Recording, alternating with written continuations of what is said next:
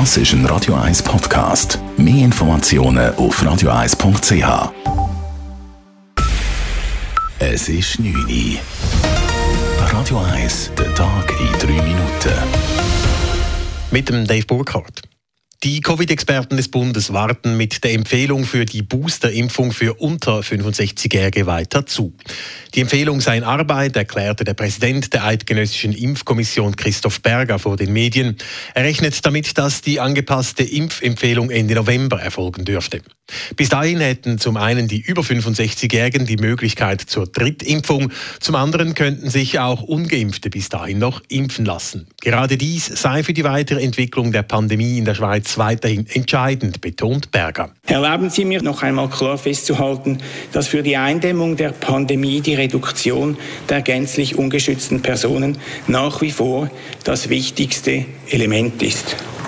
Die Impfung dieser Personen ist dazu die klar wirksamste Maßnahme. Diesen Effekt können wir mit einer Auffrischimpfung nicht erreichen. Weiter räumten die Experten ein, dass die Impfwoche kein großer Erfolg gewesen sei. Es sei aber gelungen, den Abnahmetrend der Impftätigkeit zu brechen. Es seien 35.000 Erstimpfungen verzeichnet worden. Die Impfwoche habe also zu 15.000 zusätzlichen Impfungen geführt. Der Bund will härter gegen Ethikverstöße im Sport vorgehen. Nachdem bekannt geworden ist, dass im Leistungszentrum in Macklingen junge Turnerinnen teilweise schwere Misshandlungen im Training erleben mussten, hat das Bundesamt für Sport BASPO eine Untersuchung in Auftrag gegeben. Der über 800-seitige Untersuchungsbericht wurde heute präsentiert und zeigt, dass auch in anderen Sportarten wie Wasserspringen oder Synchronschwimmen mit fragwürdigen Trainingsmethoden gearbeitet wird.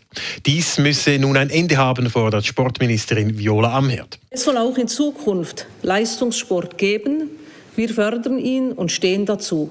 Aber wir wollen ihn nicht um jeden Preis. Die Würde der Athletinnen und Athleten steht an erster Stelle und damit auch vor dem sportlichen Erfolg. Das VBS Swiss Olympic und das BASPO haben sich nun zum Ziel gesetzt, einen Kulturwandel im Schweizer Sport auszulösen. Bei der Verteilung der Fördermittel sollen künftig auch Aspekte wie Ethik und Prävention eine Rolle spielen. Außerdem wird eine unabhängige Meldestelle geschaffen, wo sich Sportlerinnen und Sportler hinwenden können. Der Verkehr in der Schweiz wird laut einer Prognose des Bundes bis 2050 nur halb so stark wachsen wie die Bevölkerung. Ein wichtiger Grund dafür ist, dass Homeoffice auch nach der Überwindung der Corona-Pandemie üblich bleiben dürfte. Gegenüber 2017 nehme die Zahl der gefahrenen Kilometer pro Person und Jahr bis 2050 gemäß diesem Szenario um 11 Prozent zu, teilte das Verkehrsdepartement UWEG mit. Die Bevölkerung hingegen werde um 21 Prozent wachsen. Am Tag nach der Qualifikation fordert die JUSO den Schweizer Fußballverband zum Boykott der WM in Katar auf. Katar steht praktisch seit der Turniervergabe vor elf Jahren wegen tausenden Todesfällen beim Bau von Stadien oder sklavereiähnlichen Arbeitsverhältnissen in den Schlagzeilen. Die JUSO Schweiz fordert nun vom Fußballverband, trotz Qualifikation nicht am Turnier im nächsten Jahr teilzunehmen.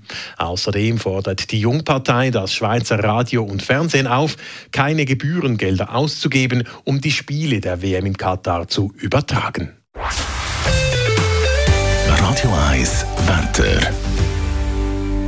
Auch in der Nacht hat es weiter Hochnebel, es ist auch Nieselregen möglich. Und gleich geht es dann auch morgen weiter. Die Sonne die findet man am Nachmittag dann etwa ab 2000 Meter. Die Temperaturen in der Nacht und morgen Morgen liegen zwischen 4 und 5 Grad. Am Nachmittag gibt es dann höchstens 7 Grad.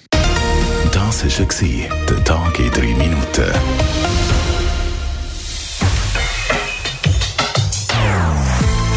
Non-Stop-Musik auf Radio 1. Die besten Songs von allen Zeiten. Non-Stop. Radio 1.